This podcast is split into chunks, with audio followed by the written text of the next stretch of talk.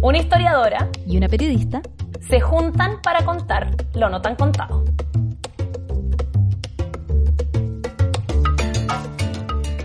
Hoy hablaremos sobre uno de nuestros temas favoritos, migración. La Dani y yo, ambas, hemos trabajado mucho alrededor de este tema. Así que, Dani, ¿por qué no nos cuentas un poco sobre tu documental y tu trabajo alrededor del tema migratorio? Partí trabajando con migración cuando me fui a estudiar. Eh, afuera hice un magíster en, en documental y mi tesis fue un documental sobre una niña de 16 años cuyos papás eran los dos indocumentados. Al papá lo deportaron y su mamá tenía mucho miedo de ser deportada, mientras que sus tres hijas eran estadounidenses. Ya sea porque nacieron ahí o porque la mamá viajó embarazada de ellas a Estados Unidos se llama Born to Stay, como nací para quedarme. Va alrededor un poco del concepto que es muy conocido más que nada en Estados Unidos y que se llaman los anchor babies, como las guaguas anclas, los bebés anclas, que se ocupan mucho como un término despectivo para hablar de los inmigrantes que llegan a Estados Unidos a tener hijos como con esta supuesta idea de eh, quedarse a través de la nacionalidad de sus hijos. Bueno, este documental fue una experiencia muy bonita. Nosotros seguimos a Elvia, ella, ese es el personaje principal, la niña de 16 años, y a su familia durante meses, e incluso la seguimos en la elección de Donald Trump el 2016. Nosotros grabamos eso pensando que iba a ganar Hillary Clinton, pensando que iba a ser como el final, el feliz de esta historia. Bueno, no lo fue, Ahí les puedo contar más, pero en el fondo el documental era eso, mostrar la, la situación de estas familias, retratar que en, una, en un estado como lo era Nueva York, que fue donde vivíamos nosotros y que pareciera ser un estado muy progresista, también existía mucha discriminación hacia los migrantes. Pero ya no me quiero alargar con eso, quiero que también la Jime nos cuente un poquito cuál ha sido su trabajo en torno a la migración para partir, yo he visto el documental de la Dani y es realmente excelente. Eh, de hecho, yo lo utilizo mucho eh, en mi trabajo, en mis clases, porque yo hago un curso, dicto un curso de migración. Y yo hace ya mucho tiempo, desde que me salí desde la licenciatura, he trabajado alrededor de los estudios de memoria, un poco para entender cómo la sociedad recuerda ciertos hechos y qué hacemos con esas memorias, con esos recuerdos, cómo las socializamos en la comunidad y también cómo ciertas prácticas y cultura material como monumentos, pero también álbumes de fotos eh, o rituales, religión, nos ayudan a eh, recordar ciertas cosas de nuestro pasado y también a formar nuestra identidad. Bajo esta como mirada de la memoria, mi proyecto de doctorado y ya hace algún tiempo mi investigación se ha marcado en entender cómo las comunidades migrantes en el mundo, pero en particular en Chile, eh, preservan y generan como su memoria como colectivo. Y esto es bien interesante porque podríamos decir elementos memoriales, ya sea la lengua, por ejemplo, si la comunidad haitiana decide preservar el creole como su lengua o la comida, rituales religiosos como el Señor de los Milagros en la comunidad peruana, funcionan como algo muy positivo para la comunidad porque genera redes entre ellos, identidad, sentido de pertenencia, también mejora mucho la autoestima eh, respecto a cómo me considero a mí mismo en Chile y en el mundo pero también es un arma de doble filo, porque esos mismos elementos son utilizados por la sociedad, digamos, dominante, que en este caso sería la chilena, como elementos de discriminación. Entonces yo puedo eh, detectar a alguien eh, por el lenguaje que utiliza y segregarlo y discriminarlo por ese lenguaje, eh, o despreciar una fiesta religiosa porque puedo sentirme avasallado o sobrepasado porque en realidad lo que yo quiero que se celebre es el Día de la Virgen del Carmen y no el día del Señor de los Milagros. Entonces, es, ese es mi tema, ir viendo un poco cómo la identidad eh, de los migrantes sufre y se enfrenta todos los días a expresiones de racismo, eh, discriminación, pero al mismo tiempo eh, viven una vida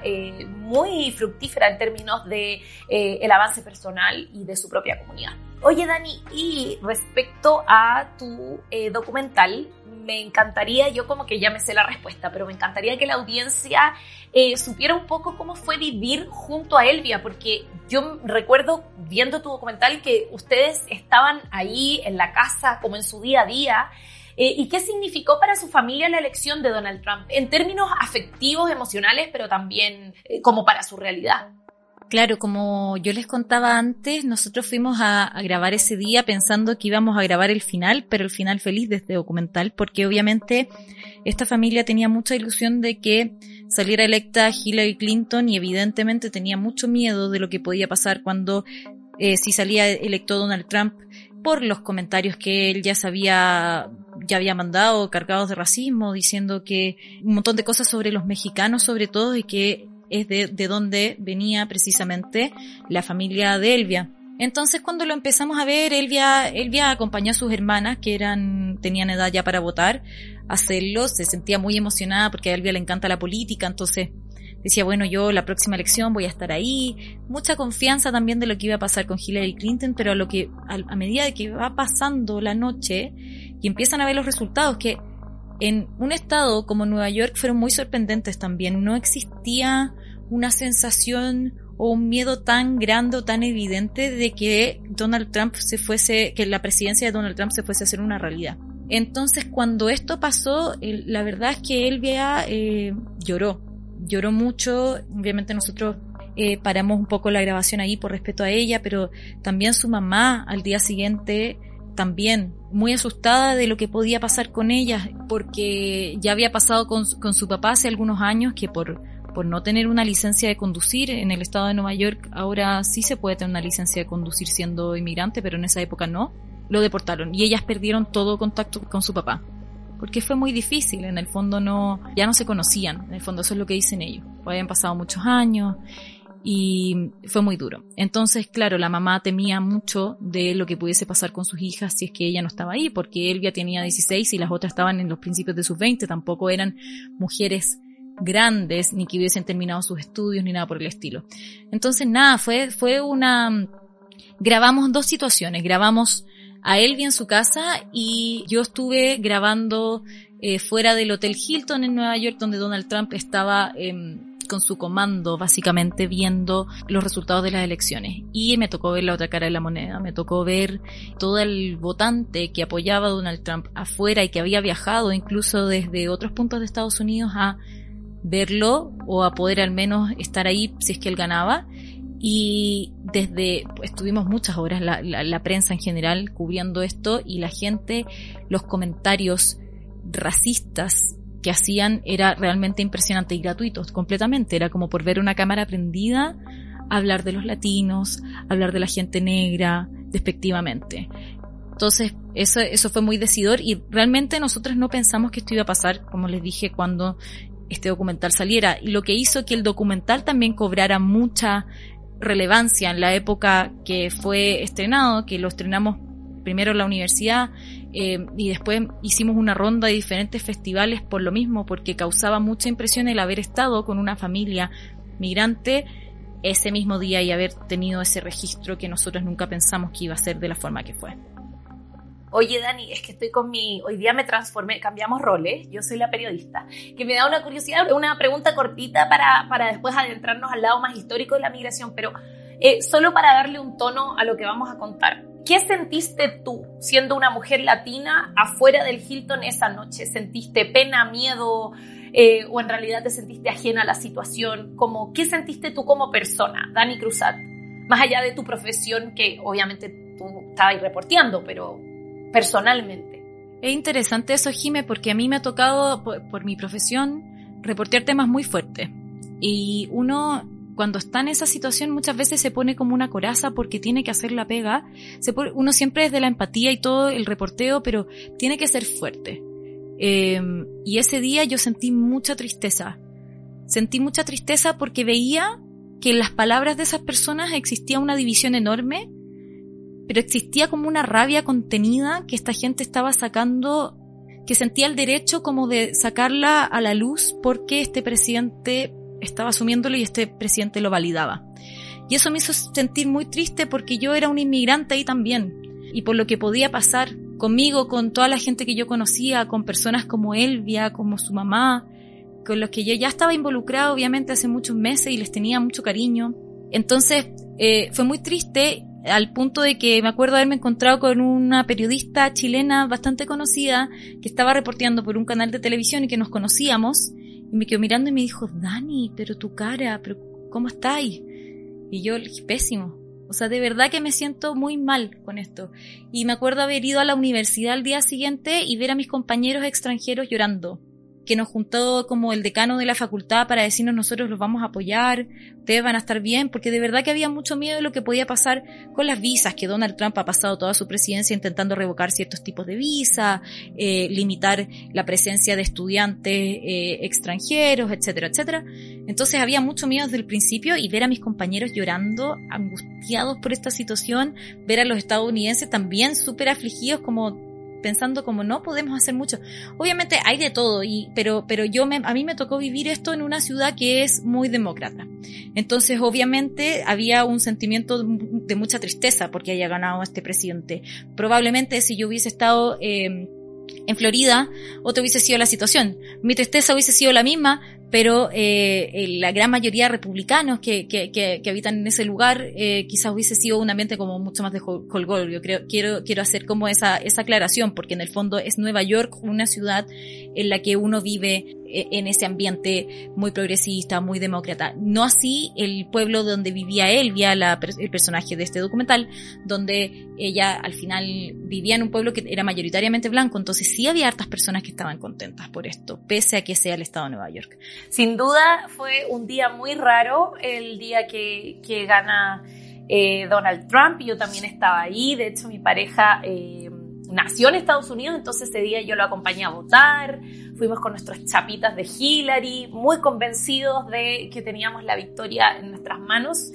Eh, y, claro, esa, esa noche fue, fue como que se iba sentando como esa sensación de desesperanza y, y algo que no solo se ha repetido en discursos racistas, antimigratorios solo en Estados Unidos, sino que la elección de Donald Trump conllevó eh, elecciones de ese corte a lo largo del mundo.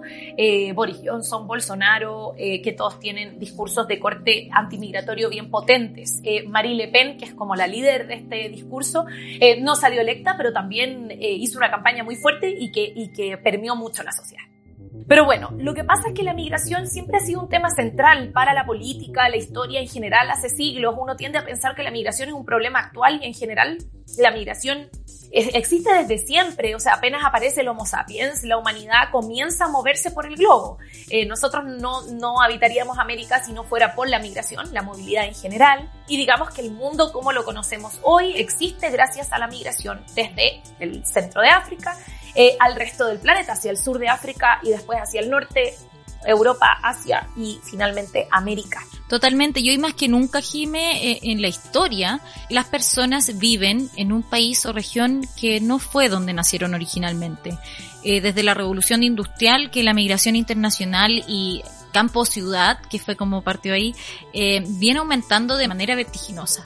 En el 2019 la migración internacional, y lo llamo así porque también puede haber migración dentro de una misma frontera, un mismo país, alcanzó los 270 millones de personas alrededor del mundo. Y a pesar de que 270 millones de personas es un montón, ya en términos relativos sigue siendo un número pequeño ya que representa un 3,5% de la población del mundo, que es la población móvil. Esto significa que el 96,5% de los individuos mundiales han nacido en sus países de origen.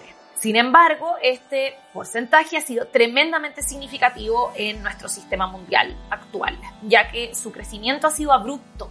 Es decir, en la historia contemporánea, los flujos migratorios se convirtieron en flujos muy fuertes, por lo que este 3.5% tiende a venir casi exclusivamente desde el sur del mundo al norte del mundo. Pero es interesante esto de las cifras porque nos muestran las dos caras de la moneda. Por un lado, estos discursos antimigratorios nos hacen sentir como que la migración fuera lo más preponderante que hay hoy y es verdad que hoy es preponderante en términos relativos históricos, pero tampoco los números se condicen con esa sensación que a veces se crea desde la política de que básicamente somos una constante ola de migración y que estamos llenos de invasores, etc. Es interesante eso, porque aun cuando es menor ese porcentaje en comparación a la población mundial, su fuerza, igual creo yo, y la significancia es impresionante, porque ¿sabían ustedes que los migrantes enviaron a sus países de origen 689 billones de dólares en 2019?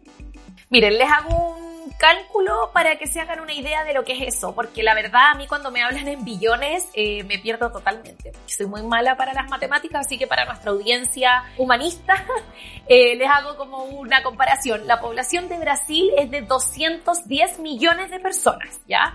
Un poco menor a la población migrante mundial, ¿ya? 210, la población migrante mundial era 270. Y las remesas de los inmigrantes son un tercio del PIB de Brasil, ¿ya? Y Brasil es una de las economías más grandes del mundo. Entonces, es un 3,5%. Hay una transacción monetaria gigante a nivel internacional, que va obviamente eh, en contra de las creencias de que, digamos, los migrantes no producen eh, dinero y se roban todo, etc.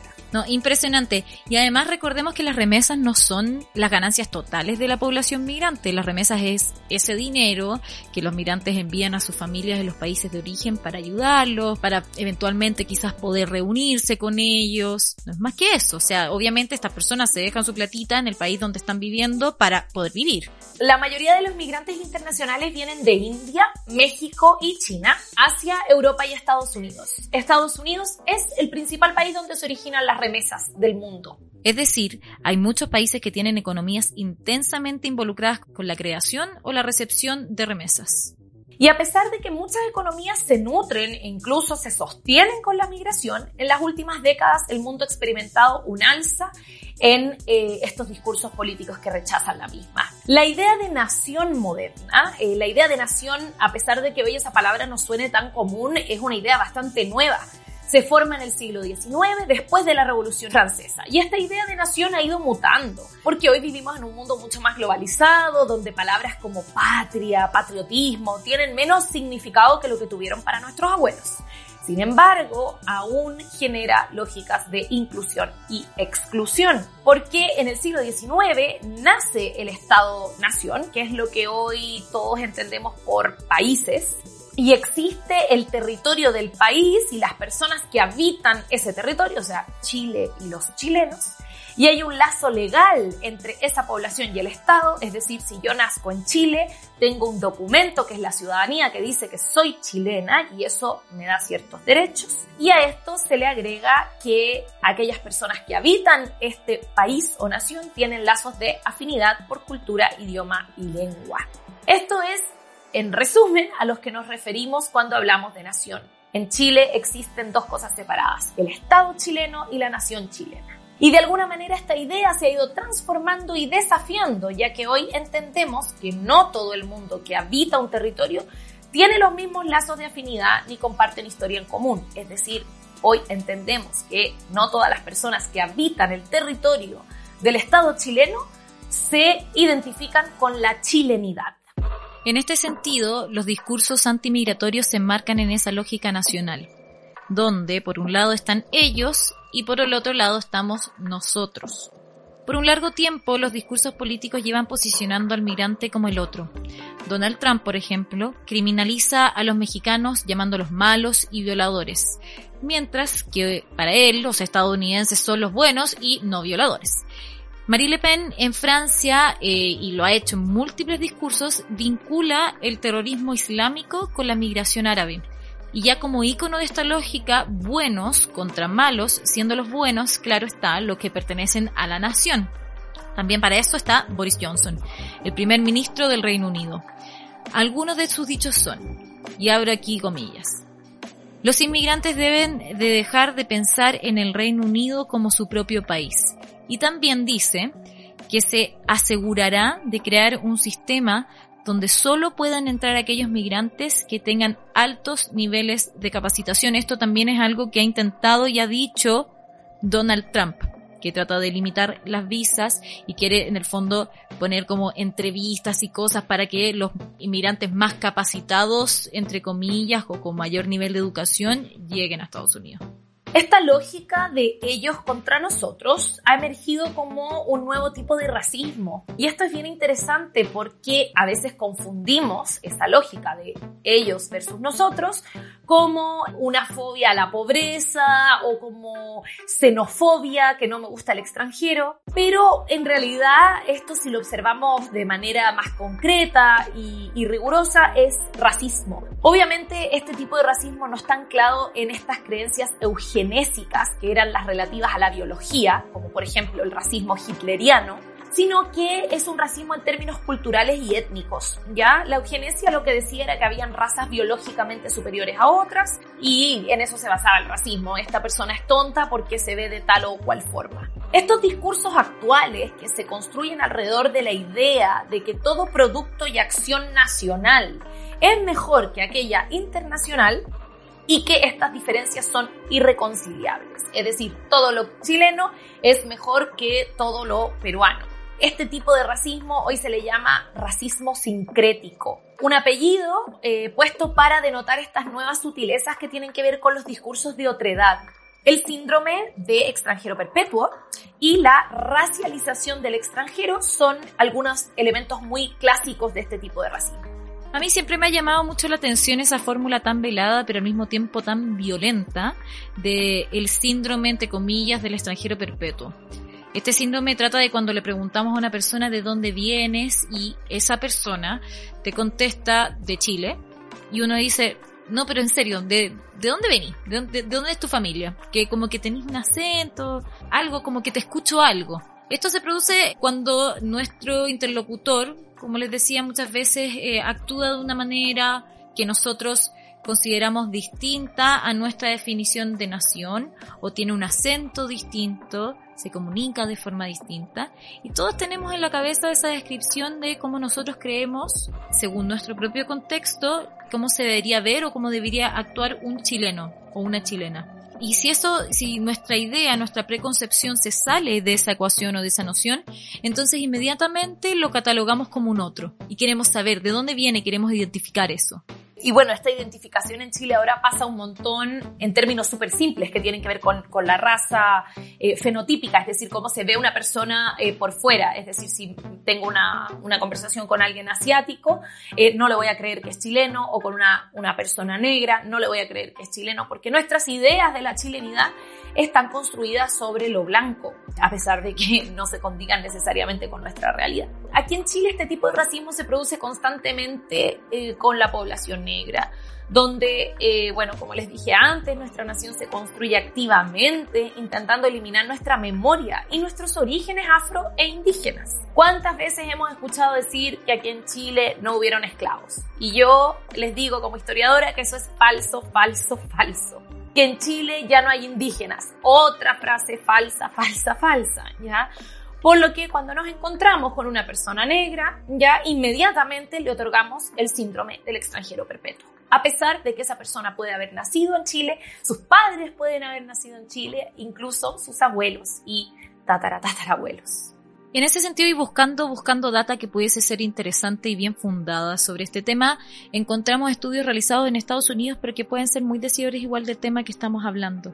Son estudios realizados por académicos como Diana Sánchez, Hugh Lam Hugh, que lo estoy diciendo muy mal, perdón, y Thierry Deus, y ellos hablan de que los más sufren en Estados Unidos eh, de este síndrome del extranjero perpetuo es uno, la población asiática, y luego la población latina uno de estos estudios incluso muestra que a los asiáticos de tercera y cuarta generación todavía les preguntan por lo menos una vez al mes de dónde eres. Y a mí me, llama mucho la atención lo que pasa con los asiáticos, porque no es solo que les digan eso, sino que para los meten en el mismo saco a todos.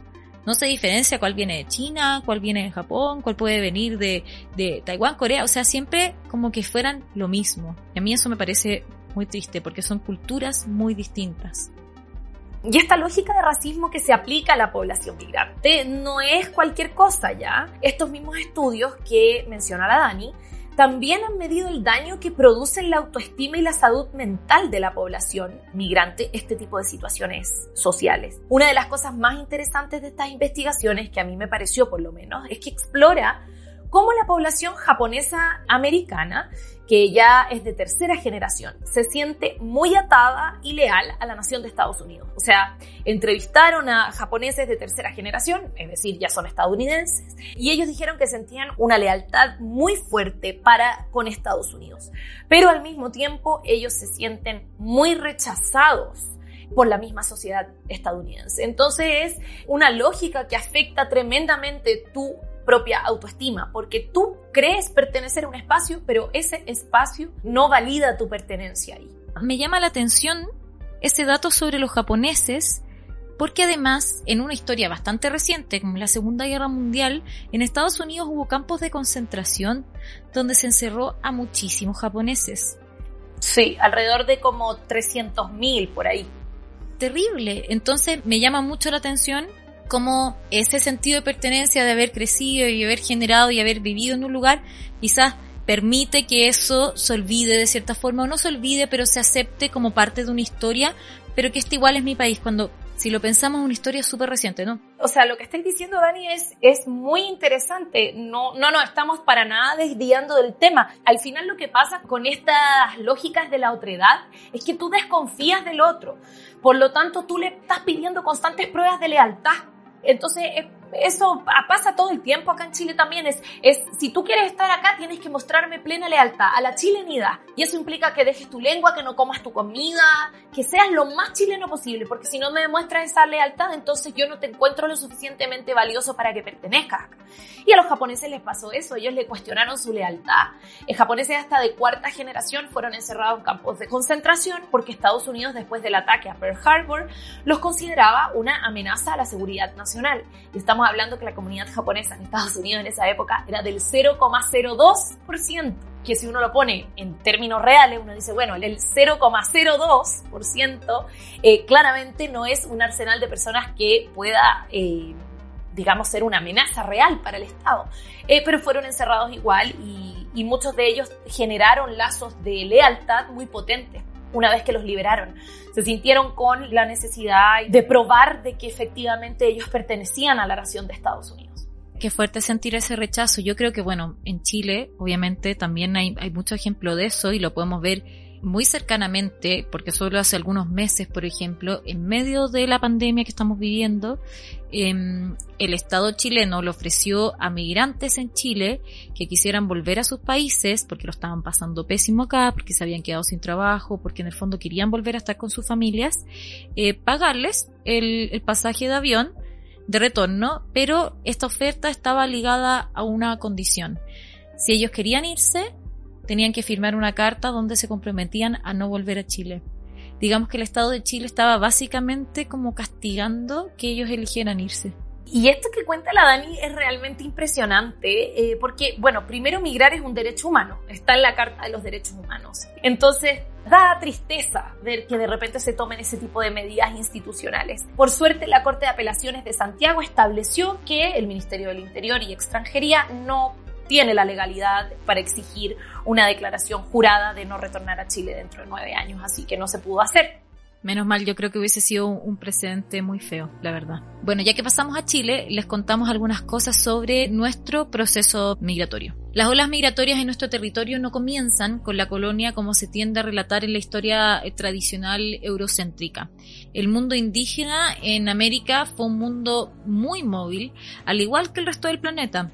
El trabajo del historiador Jaime Valenzuela nos muestra cómo durante el siglo XVII no fueron solo los españoles los que se movilizaron a nuestro continente. Llegaron a Chile también indígenas desde Cusco a fundar Santiago junto a la hueste de Pedro de Valdivia. Estos indígenas venían de todas partes del imperio inca. Habían migrado a Cusco en medio de la crisis social que significó la conquista española. La llegada de los Cuscos a Chile marca los comienzos del barrio La Chimba, donde eh, a estos indígenas se les va a dar predios de tierra como pago a su fidelidad a la corona española. La Chimba hoy está en medio Recoleta y es uno de los barrios migrantes de Santiago por antonomasia. Chile durante el año 2000 y 2017 fue uno de los países con tasas de crecimiento migratorio más grandes en el mundo. Pero alto ahí, porque antes de que saltemos a conclusiones, Chile es aún un país que ha recibido un flujo migratorio que es bastante pequeño comparado con otras naciones. Yo me acuerdo cuando empezamos a recibir en esta época que había de repente quizás en algunos sectores como mucho espanto de qué está pasando. Claro, que somos, somos el jaguar de Latinoamérica y todas esas cosas que, que se han dicho, pero se estima que para el 2018 habían 1.251.000 aproximadamente extranjeros viviendo en el país, es decir, un 6.6% de nuestra población total.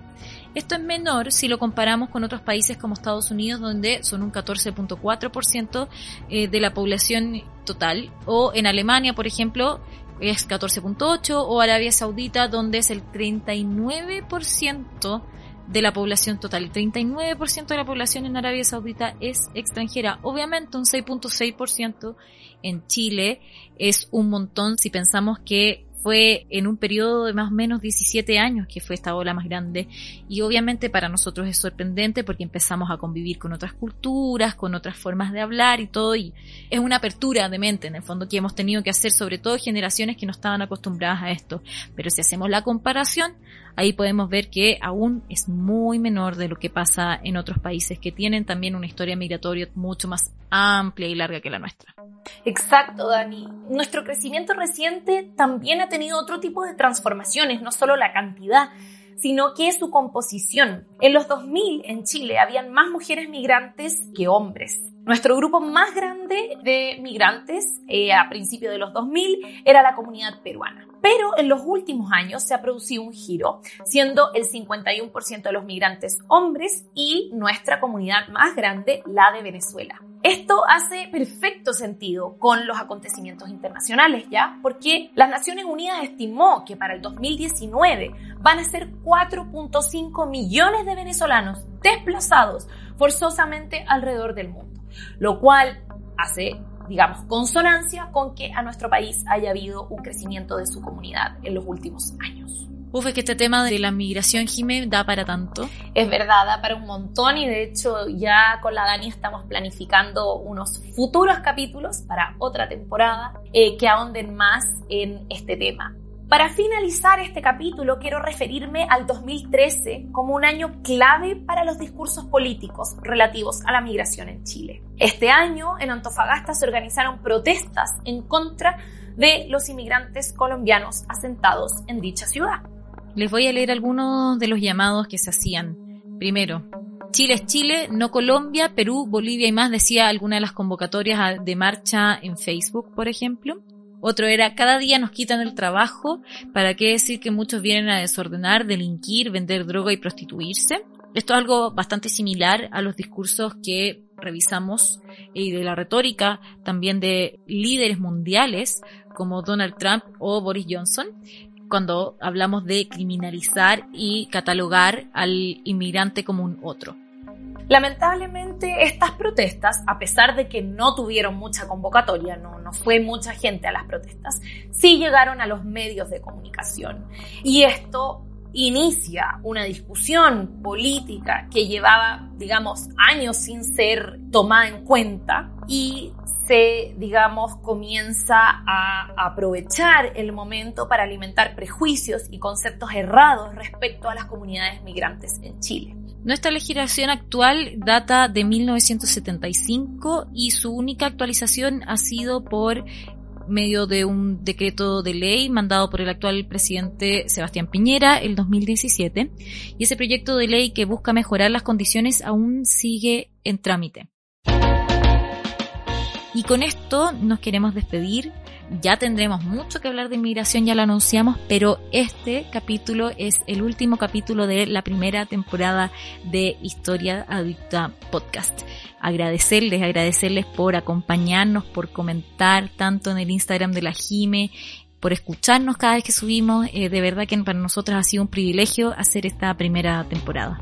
Yo también me despido muy emocionada eh, al cerrar esta primera temporada, agradecerle a la Dani que ha sido mi maestra, locutora durante todo este experimento y a nuestra casa radial, Fulgor Lab, que no solo musicalizan y nos producen unos capítulos preciosos, sino que también han confiado en un proyecto educativo, histórico que en realidad eh, muchas veces no tiene tanta cabida en el mundo contemporáneo. Así que nos despedimos con un abrazo virtual gigante. Qué linda, Jime, tengo pena. Ya sí, nos vemos, pero igual sigan escuchándonos porque pueden repetirse todos los capítulos en Spotify. Ya volveremos con más, les estaremos anunciando también a través de Fulgor Lab, a quien también quiero darle muchísimas gracias por todo el apoyo y la tremenda producción que hacen de este podcast. Nos vemos.